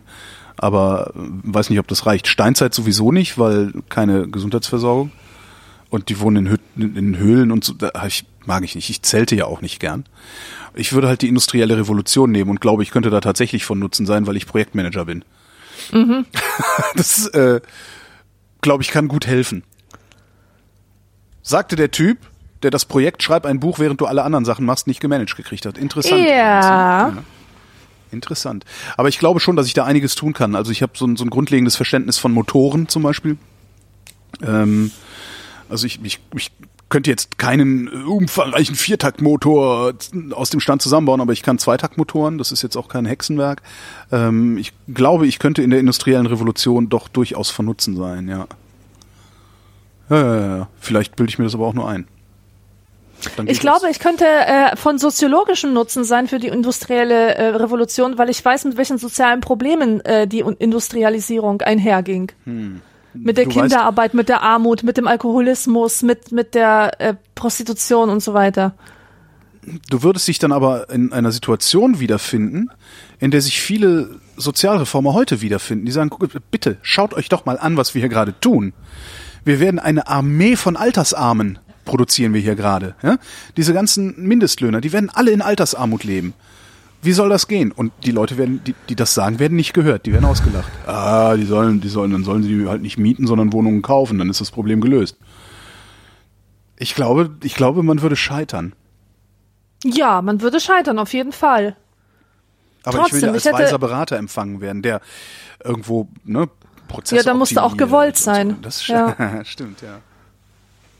Das heißt, du müsstest den Leuten, wenn du da aufschlägst, das verkaufen oder das, das bieten, was sie am meisten haben wollen. Und das ist bei der, in der industriellen Revolution ist es sicherlich Produktivität. Ja, aber wer träumt denn von dieser Produktivität? Das sind ja die Fabrikbesitzer, nicht? Natürlich. Also der, der Mann, der arbeiten geht, der vielleicht die Sicherheit seiner, ähm, seines Dorfes verlässt, um ja. In, in die Stadt zu ziehen, der will ja ein besseres Leben. Der träumt ja von, von Aufstieg, von einer Verbesserung mhm. der Verhältnisse aber den erreichst du ja nicht. Also was du machen könntest, ist, du könntest versuchen, die Sozialdemokratie zu gründen. Mhm. Also dafür zu sorgen, dass die Leute sich organisieren, das eher voranzutreiben. Aber dafür würdest du dann wahrscheinlich auch vom Kaiser eins auf den, auf den Sack kriegen. Tja, ich nehme die industrielle Revolution und verdinge mich als, äh, weiß ich nicht, irgendwie bei Krupp oder wie die damals hießen. Oh, schöne Frage. Jan fragt, wann habt ihr zuletzt eine CD oder DVD gebrannt? Total geil. Sehr witzig. Ich besitze seit fünf Jahren kein Device mehr, das CDs überhaupt liest. Deswegen finde ich es immer witzig, wenn Leute mir DVDs leihen wollen mhm. oder mir die CD ihrer Band zuschicken und so weiter. Den muss ich dann immer ruhig erklären, dass ich das nicht abspielen kann. Meistens mache ich es nicht, aus Höflichkeit halt, weil die Irritation da drauf, ja. dass, dass ich keine CDs abspielen kann, die ist schon groß. Ja, das, aber dabei verstehe ich gar nicht, was die Leute haben. Also ich habe, okay, ich habe einen DVD-Player am, am, am Fernseher hängen. Ähm, damit könnte ich sowas abspielen. Und ich habe hier in meinem alten I, I, iMac äh, tatsächlich auch noch ein Laufwerk, mit dem ich sowas abspielen kann und mit dem ich auch brennen könnte. Äh, das benutze ich aber so gut wie gar nicht. Also höchstens um meine alten DVDs nochmal anzugucken. Und gebrannt? Ich, also, wie muss ich jetzt lange rechnen? Ähm, ich weiß, ich habe mal eine CD gebrannt. Ich habe mal eine CD gebrannt, als wir für ein langes Wochenende nach Malle im Winter in den Urlaub geflogen sind. Weil wir hatten da nämlich immer das Problem, da gibt's ja kein vernünftiges Radio. Also entweder ist, ja, es ist halt werbedurchsetzt oder es ist dieses Inselradio, das deutschsprachige, was du auch nicht hören kannst, wenn du bei Verstand bleiben willst. Ähm, und in den Mietautos waren immer CD-Player drin. Und ich weiß, ich habe meine CD gebrannt und da einfach nur so irgendwie nur so die größten Hits. Also irgendwas, was so Konsensmusik, die man, die man auch stundenlang hören kann dann im Zweifelsfall. Und das muss aber auch bestimmt so, boah, Alter. Ich sag jetzt mal 2011 oder so. Also fünf, sechs Jahre ist es mindestens her. Und ich habe neulich beim Ausmisten so eine Spindel mit Rohlingen gefunden, weißt du? Die waren ja früher. Ih, die sind so hässlich. Ja, und ich dachte auch so, machst du denn jetzt damit? da habt ihr jetzt erstmal hingestellt und guck mal, vielleicht kann die ja irgendwann nur jemand gebrauchen. Rohlinge. Super. Ja, ich musste für die Kader mal was brennen oder habt ihr was äh, bra- brennen gewollt? Nee, wie sagt man? Wollte ihr was brennen? Ich habe hier was brennen wollen, so habe ich dann auch gemacht. Mit, dann muss ich aber in den Keller runter. Ich habe nämlich so ein externes CD-ROM-Laufwerk mit Brenner ähm, irgendwo in so alten Kisten liegen. Und das habe ich halt noch hingekriegt. Stimmt, so ein Ding habe ich auch noch. Mhm. Wo ist das denn? Naja. Ja, brauche ich auch nicht. Ich brauch's halt nicht. Und wenn mir irgendjemand eine, C äh, eine DVD zuschickt, dann hole ich auch wieder diesen Brenner aus dem Keller und tu das dann halt, ähm, wie, wie nennt man das? Ähm, Rippen. Rippen, genau, dann rippe ich mir das, dass ich mir das halt ohne, ohne dieses Device anschauen kann. Ja. Tja.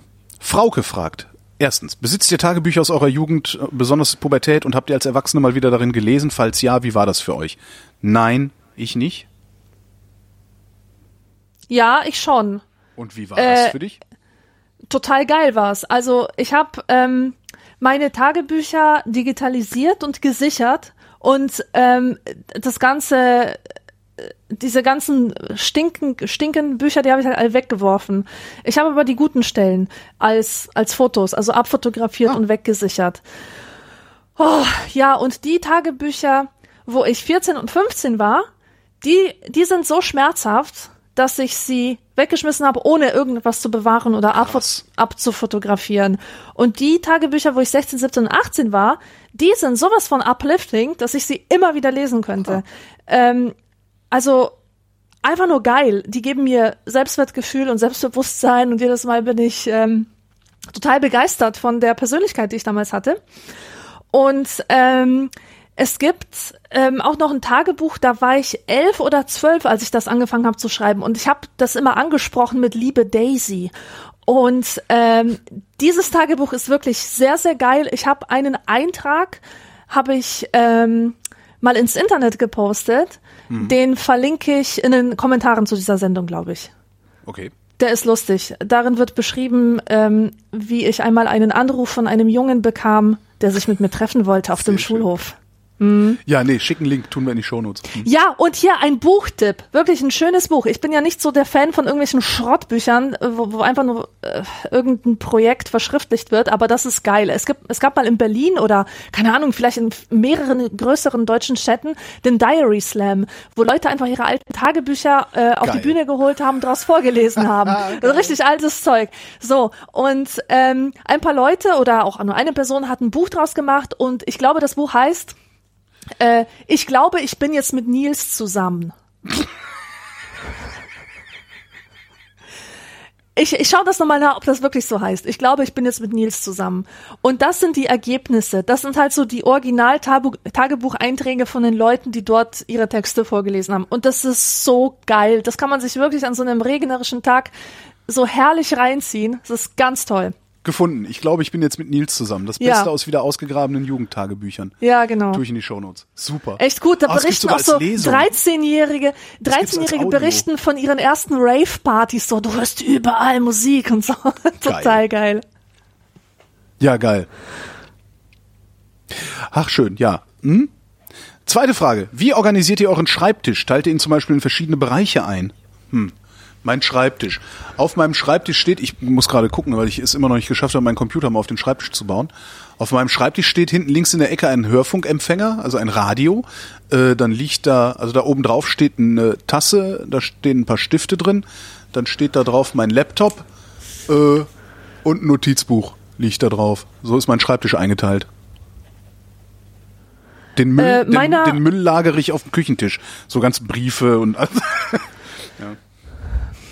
Ich bin erst vor ein paar Wochen auf die Idee gekommen, meinen Schreibtisch, äh, Schreibtisch als Schreibtisch zu benutzen Mhm. und nicht als Ablage für Klamotten, für Müll, für benutzte Taschentücher, für irgendwelche Sticker, Stifte, alles Mögliche. Also jetzt zum Beispiel sitze ich am Schreibtisch und bin sehr erstaunt, wie gut man hier sitzen kann, dass man hier auch arbeiten kann. ja.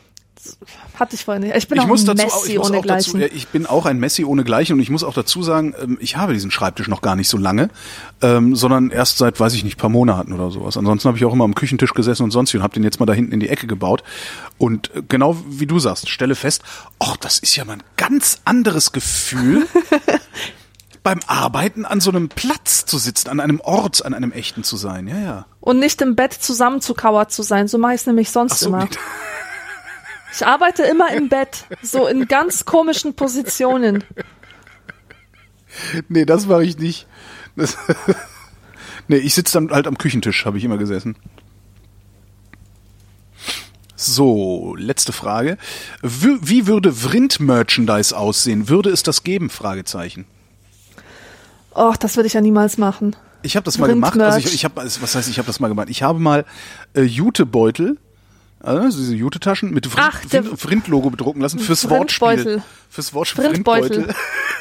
Ja, das ist cool. Habe ich ja neulich beim Aufräumen noch ein paar von gefunden.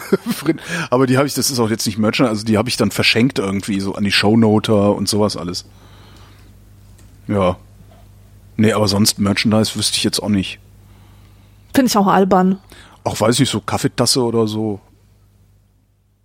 Ja, für einen selber, oder? Aber Ja. jetzt nicht. Also was ich, Ich schon hätte niemals diesen ist, Anspruch, dass Leute das kaufen sollen. Ja, nee, das finde ich auch komisch.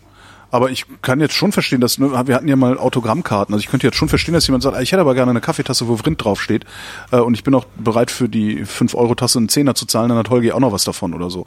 Das passiert schon gelegentlich, dass Leute fragen, aber was ich bisher gemacht habe, ist, dass ich denen einfach die Grafik zugeschickt habe und gesagt habe, bedruckst dir selbst. Also hier Ja. kannst du haben. Das Ding ist nicht, ne, das ist, ist völlig in Ordnung. Hier hast du eine Vektorgrafik, das kannst du dann auch vernünftig in deine Druckmaschine da einlesen und so und ja. Also, weiß ich nicht. Ich wüsste auch tatsächlich nicht, ähm, ich wüsste tatsächlich kein schönes Produkt irgendwie. Und wenn dann, wenn dann fände ich es halt auch gut, dass es irgendwie außergewöhnlich ist. Und da fand ich dann den Vrindbeutel, äh, äh, Ja, der ist ganz witzig. den fand ich dann irgendwie passend, ja. Ja. Und sonst, was, was könnte, das ist ja wirklich eine gute Frage. Was für ein Produkt könnte man denn als Merchandise machen? Hm. Hm. Nee, keine Ahnung, keine Ahnung. Trinkflasche. Trinkflasche, eine Vrind-Trinkflasche, genau. So wie Soma FM, dieser, dieses Webradio aus den USA. Wenn du da eine größere Summe spendest, kriegst du von denen auch so eine sehr geile Trinkflasche, wo Soma FM draufsteht. Ja. Schnell zur nächsten Frage. Der Ärmel wüsste gern, steht hier. Wie seht ihr das Hobby Modellbau? Wenn möglich gern auch ausdifferenziert in RC-Modellbau, Modelleisenbahn und so weiter. RC ist Radio Controlled, also ferngesteuerte Gedöns. Sind das komische Käuze ohne richtiges Leben oder ganz normale Menschen mit einem Hobby, das nicht mehr oder weniger Sinn ergibt und ergeben muss als andere Hobbys auch? Oder ist euch das Thema einfach egal? Mir ist bekannt, dass Modell Eisenbahn-Freaks als Freaks gelten und als komische Kauze, was ich wiederum nicht verstehe, denn es gibt nichts Geileres als Modelleisenbahn. Echt jetzt. Das ist eins solcher Hobbys, die mich ohne Ende faszinieren und wo ich sicher bin, wenn ich in meinem Leben irgendjemanden gehabt hätte, der mir das nahe bringt und mir auch ähm, die entsprechenden Bedingungen schafft, wie zum Beispiel Hobbykeller des Vaters, wo man sowas aufstellen kann, Oh Gott, ich wäre so verliebt in das Ding. Ähm, ich bin auch sehr, sehr großer Fan dieser Modelleisenbahn in Hamburg. Diese Miniaturwelt Ja. da. Hm? Könnte ich mir den ganzen Tag reinziehen. Wirklich. Es ist so geil. Das ist nicht nur, das sieht nicht nur geil aus, sondern das ist auch faszinierend. Äh, Du hast halt so dieses, dieses ähm, Eisenbahnnetz, was ja schon im echten Leben irgendwie geil ist Ja. und, und faszinierend. Und du kannst es auch noch kontrollieren. Oh, Miniatur. Oh, Miniatur. Ja. Du bist halt der Master davon, ja. Und du kannst kontrollieren, wie du halt diese ganzen Schienen legst und wo die Bahn lang fährt und wann das Licht ausgeht oder angeht. Und also ich find's Weil ich mega. Das, ja, das finde ich ja eher lame. Den Modelleisenbahnbetrieb finde ich lame. Ähm, ich hatte eine Modelleisenbahn und mein Vater hat noch eine Modelleisenbahn, die habe ich ihm geschenkt. Also die, den Grundstock dafür habe ich ihm geschenkt, als er, äh, ich glaube, in, in Rente gegangen ist. Ist er in Rente gegangen oder was kurz vorher? Irgendwie sowas. Ähm, nee, ich glaube zum 60. hatte ich ihm die geschenkt. Und der ist ja Tischler. Äh, und damit habe ich was ausgelöst, was mm, durchaus beeindruckend ist. Also ich, Okay. Und der, der, der hat halt eine Spur Z, das ist von Märklin, eine ganz, ganz kleine. Das ist so, die haben früher geworben mit so einer Lok, die in einer Nussschale war. Und die sind tatsächlich so klein. Also winzig kleine Bähnchen und Schienchen sind das und so. Und der hat halt trotzdem irgendwie so, weiß ich nicht, acht Quadratmeter wie Landschaft mittlerweile gebaut. Mit Bergen und schieß mich tot und hier und da und so. Das ist schon sehr, sehr faszinierend. Aber wenn, wenn ich dann da so, dann, da im Keller bin und die Bahn fahren lasse, denke ich meistens nach einer Viertelstunde, ja, ja, nö, dann mache ich jetzt was anderes. Aber Ja, diese okay. Bastelei und Bauerei da dran, ich Ja. glaube, das ist das Faszinierende. Und das ist, glaube Ja, ich, das genau. Sag, ey, da hinten fehlt eigentlich noch ein Wäldchen. Äh, Genau, genau das. Das finde ich total cool. Ich, ich bewundere Leute, die also ich könnte es ja einfach machen. Ich könnte in den nächsten Laden gehen, in den Spielwarenladen, mir irgendwie so Revell, Bausatz, irgendwas kaufen, äh, was Kleber dazu und das selber machen. Aber irgendwie fehlt mir dazu, glaube ich, die was ist denn das? Ist das Geduld? Ja, man braucht sehr Das viel ist Geduld, ja. Menschen ohne Geduld sehr hassen viel, basteln. Sehr viel Mhm. Fokus und ich bin halt total ungeduldig. Ne? Ja. Aber ich habe schon als das toll. Kind Ich total das gerne total toll. Puppenzimmer gebaut mit so kleinen Möbeln aus Streichholzschachteln und alles so selber tapeziert und kleine Türchen, kleine Fenster reingemacht und auch später noch, als ich in diesem amerikanischen Camp ähm, halt gearbeitet habe, da habe ich auch mit den Kindern auf einem riesengroßen Tisch eine Miniatur, äh, ein Miniaturcamp gebaut, genauso wie es bei uns aussah, mit diesen Tipis und den kleinen Holzhütten und einem äh, lodernden Feuer. Und ähm, das würde ich auch machen, wenn ich eine Modelleisenbahn hätte. Ich Ja. würde halt ständig neue Städtchen bauen und wie du gesagt hast, so da einen Wald hinsetzen, hier eine kleine Kirmes und das auch immer verändern. Vielleicht auch abhängig von der Jahreszeit, immer was anderes mir einfallen lassen. Ja, ich- schon extrem faszinierend. Und ich finde halt auch, äh, ähm, das gibt halt so total viel geile, gerade gerade für Modelleisenbahnen, total viel schöne äh, Häuser, die du bauen kannst. Auch so wirklich so Mhm. das Mies van der Rohe Haus oder irgendwas, so, so Designzeugs, was du dir dann so zusammenbauen und auf deine Landschaft bauen stellen kannst. Ich finde ich find das super. Also äh, Mega, ja. Also wer, wer Modellbauer verachtet, der hat sie doch nicht mehr alle. Ja. So ein, äh, äh, weiß ich, kennst du Konstantin Binder? Nee. der, der, der äh, London-Leben war sein Blog, der hat, äh, ist nach London ausgewandert und ist jetzt zurückgekommen, weil er sagte, Brexit ohne mich. Ähm, und der ist auch Modelleisenbahn. Der hat irgendwann vor, vor gar nicht so langer Zeit angefangen, Modelleisenbahn zu bauen. Und der verblockt jetzt sein, seine Fortschritte in seinem, seinem neuen Zuhause. Der ist nach Nordrhein-Westfalen, gez- ist Nordrhein-Westfalen, egal, nach Deutschland zurückgezogen und hat eben, baut er jetzt seine Modelleisenbahn und hat angefangen, darüber äh, zu bloggen und YouTube-Videos zu machen. Ich finde das, ich bedauere sehr, dass er nicht jeden Tag was veröffentlicht, aber das macht totalen Spaß. Ich, ich finde das toll. Und richtig toll, weil wir bei RC waren, also Radio Controlled. Ähm, ich wohne ja hier direkt am Flughafen Tempelhof und da sind halt die Modellflieger immer unterwegs. Ja. Was auch, das finde ich auch super faszinierend. Wobei, da denke ich dann auch oft, hm, wahrscheinlich ist es das Geilste über Winter irgendwie so eine coole Maschine im Keller zusammenzubauen und dann fliegen zu lassen und sie dann fliegen zu lassen, ist wahrscheinlich dann auch eher so das, ja, das macht man dann halt auch noch. Aber ich glaube, der Bau ist grundsätzlich cooler. Ja. Ach, Modellbau. Auch so ein Ding. Könnte man eigentlich auch mal machen. Wir jetzt. Was? Hier jetzt, genau. Wir jetzt von der Vrindheit. Vrind Bastel, Vrindheit Bastelstunde. Genau, das wär's. Ein, ein, Total geil, oder? Dann kommen, dann dürfen auch die Leute kommen. genau. Mario fragt, warum heißt der Granatapfel eigentlich Granatapfel? Weil da die Granatsplitter drin sind. Das sind doch so kleine Granatsplitter, oder? Und weil er oder einen Zünder hat. Oder Stimmt. Ja. Echt? Hat der Zünder? Naja, guck, guck, guck mal, guck mal im Internet. Granat, Granatapfel. Oder Ich weil er aus Granada kommt. Nein. Weißt du, meinst nicht? Nee, heißt ja auch im, im, äh, im Englischen heißt das Ding ja auch Pomegranate. Ne? Also ich- Pomegranate, ja, ich vermute mal- Pomegranate. Ich vermute Ja, Pomegranate, nicht Granate. nicht Granate. Pomegranade wird das geschrieben Ach so. mit D. Hm. Also ich habe immer gedacht, Das der heißt so, weil das Ding halt Granada. aussieht wie eine frühe, wie eine frühe Gran wie früher Granaten ausgesehen haben. Das stimmt Ähm, eigentlich. Ne, so ein rundes Ding, wo der Sprengstoff drin ist und oben, oben drauf so ein Zipfelchen zum Anzünden. Ja, ja, So, ja. so habe ich mir das immer hergeleitet und äh, weil das hier die Vrindheit ist, ist das auch tatsächlich so. Das ist ja ja, faszinierend. faszinierend. Ja. Faszinierend, wie schnell die Realität, zack. Ja, es, äh, jemand aus der Türkei soll mir bitte sagen, ob der Granatapfel in der Türkei äh, voll das populäre Obst ist. Weil ich, ich weiß noch, dass ich das letztens recherchiert habe, au- aus irgendeinem Grund.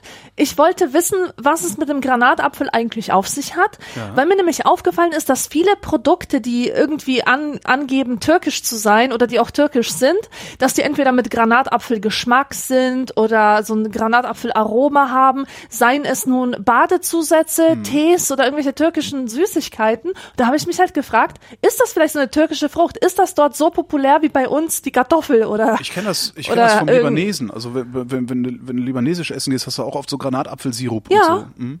Ja, genau, genau. Und meine Recherche, das weiß ich noch, hat nichts dergleichen hervorgebracht, dass ich irgendwie jetzt sagen könnte, ja, genau so ist es. Das kommt aus dieser Kultur, da ist es populär geworden und so weiter. Nichts davon stand im Wikipedia-Artikel. Deswegen würde es mich jetzt interessieren, von Landskundigen äh, ein bisschen mehr darüber zu erfahren. Ja, gute Frage. Ja. Sven fragt, was ist die erste Erinnerung, die ihr an euer Leben, Frühkindalter habt?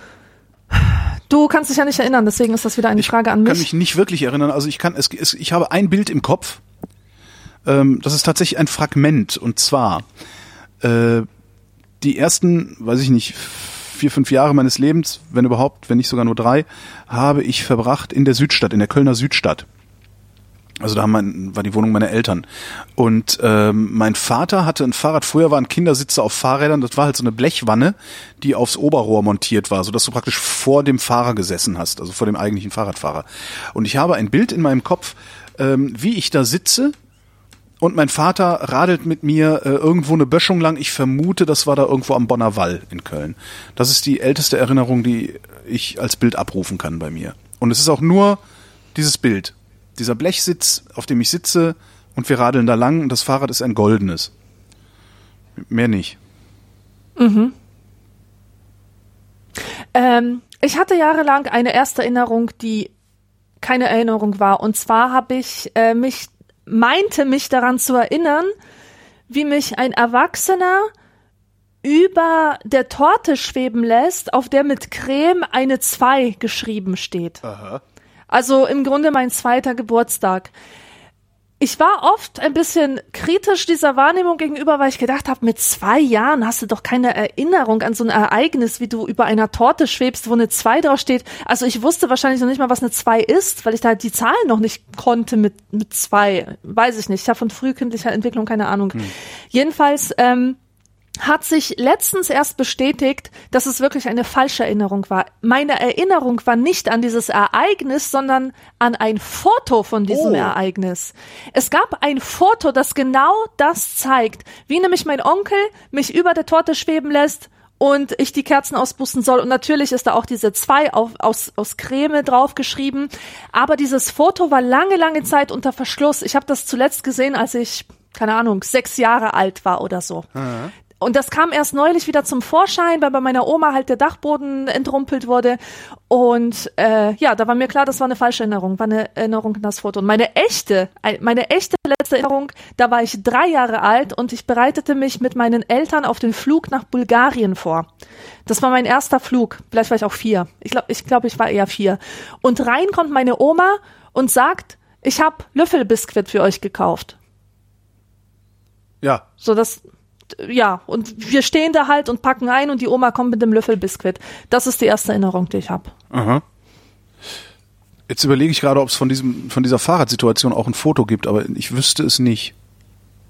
Muss ich meine Eltern mal fragen, wenn ich an Weihnachten da bin. Vielleicht erinnere Kennst ich mich diese- tatsächlich nur an das Foto. Kennst du diese False Memories Studien, Ja, bei ja, denen Äh, Leute einfach reinmontiert wurden in irgendwelche Szenen und sich plötzlich doch erinnern konnten, wie Ja, sie ja. da damals in Afrika auf dem Esel saßen? Das finde ich auch sehr faszinierend. Ja, das geht ja sogar noch weiter. Also es gibt False Memory Studien, bei denen äh, Leute an, bei, bei der Leute sich an Verbrechen erinnern, die sie begangen haben, die sie Ach. nicht begangen haben. Ja. Ja. Das ist so der der neueste der neueste das neueste Ding, was ich da gelesen habe. Ich weiß nicht, wie lange das her ist. Aber es ist nicht allzu lang her. Lass das mal irgendwie innerhalb der letzten zwölf Monate gewesen. sein. muss noch mal gucken. Also False Memory und Crime. Also sie haben es geschafft, ist- dass Menschen sich an Verbrechen erinnern, die sie nicht begangen haben. Das ist echt interessant. Ich bilde mir ein, dass ich sehr immun bin gegen solche Versuche. Also ich glaube, mir könnte man das nicht ohne weiteres unterschieben. Vielleicht, weil ich so ein saugutes Gedächtnis habe, dass man mich nicht so leicht ähm, ich da davon nicht sicher. überzeugen kann. Dass Gedächtnis ist ja Gedächtnis ist ja nicht ein ich habe ein besseres Gedächtnis als die meisten Menschen, die ich kenne. Ja, also sein. das, das kann ich sagen. Das mag sein, aber nichtsdestotrotz ist das ja kein kein äh, fixer Zustand, der vorhanden ist. Also Ja, du das stimmt, Schublade ja, natürlich. Rein, guckst nach, sondern deine Erinnerung entsteht im, zum Die Zeitpunkt der verändert sich auch, na klar. Und weiß ich nicht, das wäre halt mal interessant, ob man an dir sowas, so ein Experiment durchzuführen. Ja, genau. Das Naja. bezweifle ich halt, aber ich, ich weiß es nicht, kann es nicht wissen. Gab auch schon Leute, die gesagt haben, sie sind nicht hypnotisierbar, hat auch geklappt. Ja, Live fragt, ihr müsst eine Tablette einnehmen. Zuerst das Wasser oder zuerst die Tablette in den Mund? das ist die Tablette. Ja, natürlich. Machst du, Was? du Wasser im Mund, machst den Mund auf und die Tablette rein. Warum nehmen Sie denn Ihre Tabletten nicht? Ja, da, ich kann nicht. Ich Zusatzfrage. War der Sommer okay bisher? Fragt live am 9. Januar 2016. Ähm, ist ja fast fast dicht am Sommer. Also war der Sommer okay dieses Jahr? Ich weiß es gar nicht. Der war, Ja, doch, ich fand den ganz okay. Ja, doch, ich bin recht viel Fahrrad gefahren. Ja, war okay. Hm? Es gab ein paar Tage, die echt grenzwertig waren, aber das war nicht so in dem Ausmaß, dass man sagen könnte, ganz Deutschland stöhnt unter einer Hitzewelle. Genau. Der Ole wüsste gern, Maschinenmensch oder Menschmaschine? Was ist der Unterschied? Ein Weiß nicht, Roboter, aber der sich Ole. dem Menschen annähert Äh, Ein, ein, Men- Maschinen oder ein Mensch, der sich einer Maschine annähert? Menschmaschine. Dann bin ich, glaube ich, eher für den Roboter, der, der, äh, der Roboter, der Mensch sein will, den, den finde ich irgendwie besser als einen Menschen, der zur Maschine wird. Okay, ich lasse das mal so stehen. Gut. Matthias fragt, könnt ihr mir das Phänomen des Tinder-Kaust erklären? Also die eigenartige Sachen, dass Menschen sich für Tinder-Profilfotos vor bzw. am Holocaust-Mahnmal in Berlin ablichten. Das finde ich echt krass. Tinder ist eine internationale App, oder? Ich, äh, Also es ist jetzt keine deutsche, kein deutsches Phänomen, nee, ich glaube, das ist international, ja. Ja, weil dann kann ich mir das erklären. Also äh, wenn das Deutsche machen, ist es einfach extrem ignorant. Man fragt sich, wann die, wo die zur Schule gegangen sind oder was bei denen schief läuft, ja. Ja. Aber ich glaube, je weiter man herkommt, umso größer ist die Distan Distanz und auch die Ignoranz ähm, diesem Thema gegenüber. Judenvernichtung und so. Und ich meine, das kennen wir ja auch von uns. Wir fahren zum Beispiel nach Russland. Ich glaube, das Verhältnis zu, zu, den, zu, zu den kommunistischen Verbrechen ist bei uns ein anderes. Ähm, als bei Leuten, die direkt davon betroffen waren. Ja. Und, und viel, viel, was irgendwie so für das Böse schlechthin steht, hat ja auch sowas, sowas Poppiges. So Charles Manson ist ja ein, eine Pop-Ikone, kann man eigentlich sagen, Ja. obwohl, obwohl der schlimme Sachen verbrochen hat. Schau dir mal diese ganzen Manson-Verehrer an. Ja. Die verehren ja nicht Charles Manson an sich, sondern Che Guevara. ja oder Che Guevara, ganz T-Shirts genau. auf, auf, auf äh, deutschen äh, jugendlichen Körpern, ja. Exakt, also es gibt Leute aus, ich weiß nicht, welches Land war davon betroffen, dass, dass also dass Che Guevara deren Hitler ist, habe ich jetzt vergessen. Ähm, Bolivien, ne? Was Bolivien? ja, ja, Bolivien, das kann, das kann gut sein, ja. Auf jeden Fall gibt es Leute, für die ist es offensive ohne Ende, wenn sie jemanden sehen, der ein Che Guevara T-Shirt Ja. trägt. Und ähm, also nur so kann ich mir das erklären, dass Leute, dass Leute Fotos von sich machen äh, vor Auschwitz und äh, und das irgendwie geil finden, das zu posten. Ich weiß auch gar nicht, wofür das stehen soll. Soll das irgendwie dafür stehen, dass sie Dieb sind oder oder dass sie sich für Krasses vor interessieren oder oder, ja, ja, vor, ja vor, vor dem KZ. Ach so. Vor, vor diesen ich. Schienen, glaube, die das in ist, dieses. ich, das, ich glaube, das soll überhaupt gar nichts bedeuten. Das ist einfach, ich bin hier, ich mache ein, ein Selfie von mir und als nächstes mache ich einen vom Ja. Eiffelturm. Das, ich glaube Ja, nicht, dass genau, das das eine ist- tiefere Bedeutung hat. Genau, die Bedeutung entsteht erst dann, wenn einer feststellt, das sind mehrere Leute, die das gleiche gemacht haben und in der Zusammenschau sieht's halt aus, als hätte das Ja. einen tieferen Sinn, aber hat es halt nicht. Und ich weiß jetzt nicht, vielleicht ist, ich habe noch nie ein Selfie vom Stehlenfeld gemacht hier in Berlin oder im Stehlenfeld. Vielleicht sieht es einfach sehr spektakulär aus, weil du sehr viele Kanten hast und Kontrastunterschiede und so. Kann ja sein, dass das irgendwie, aber weiß ich nicht. Nee, weiß ich nicht. Mir, mir war auch gar nicht bewusst, dass es sowas gibt, äh, wie dieses Tinder-Dings. Ja, ich wusste, ich habe das jetzt auch zum ersten Mal gehört. Ja, es gibt sogar eine Webseite, tinderkaust.blogspot.de. Tja, nee, keine Ahnung. Ja, vielleicht, vielleicht betrachten die Leute das auch tatsächlich, wie du sagtest, einfach nur, das ist halt ein historisches Ereignis, an das wird zwar gemahnt, aber das ist halt auch vorbei.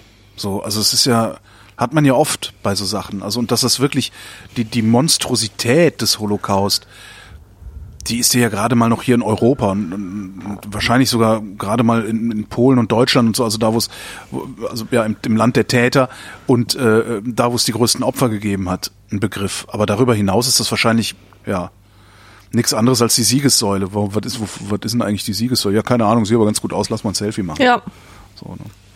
Irgendwie sowas wird das wohl sein. Und damit kommen wir zur obligatorischen Höflichkeitsfrage von Esurel. Wie geht's uns denn heute?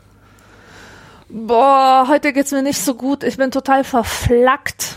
Ich habe irgendwie komisch, komisch gelegen, zwei Tage hintereinander und es tut mir alles weh, der Hals, der Rücken und ich bin froh, wenn ich mich gleich in die Badewanne legen kann, ins Warme. Ich habe letzte Nacht zum ersten Mal seit über einer Woche lang genug und tief genug, also lang genug und durch genug geschlafen. Ähm, ah, wieder mir, mal es sowas. geht mir heute so gut, wie es mir gefühlt seit mindestens einer Woche, wenn nicht noch länger nicht geht. Ja. Hui. Und gleich habe ich einen Termin bei, bei, einem, bei einem möglichen Auftraggeber für wahrscheinlich dann nächstes Jahr, den ich auch extrem spektakulär finde. Und das ist jetzt auch wieder ein Cliffhanger und ich werde das erst auflösen, wenn es überhaupt auch nur Ah, ansatzweise super. so ist. Aber es ist wirklich, ich finde es total geil. Also ich hoffe, da wird, ich hoffe, da wird ein Job draus. Also das ist, ja, es gibt so Sachen. Ja, lass uns den, den Vrind Cliffhanger einführen, Den- so den als Vrithänger. Institution. Das finde ich echt gut. Vrindhänger. Der Vr- Jetzt endlich haben wir einen Sendungstitel, du. Vrindhänger. So. ah nee, das schreibt man mit A, ne? Hänger. Vrindhanger. Hänger. Ja klar, Vrindhanger. Hanger, ja. Muss es nicht Hangar heißen? Halt's Maul! ja, denn äh, das war die Vrindheit. Alexandra, vielen Dank. Äh, ja, dir auch. Tschüss. Und euch danken wir für die Aufmerksamkeit.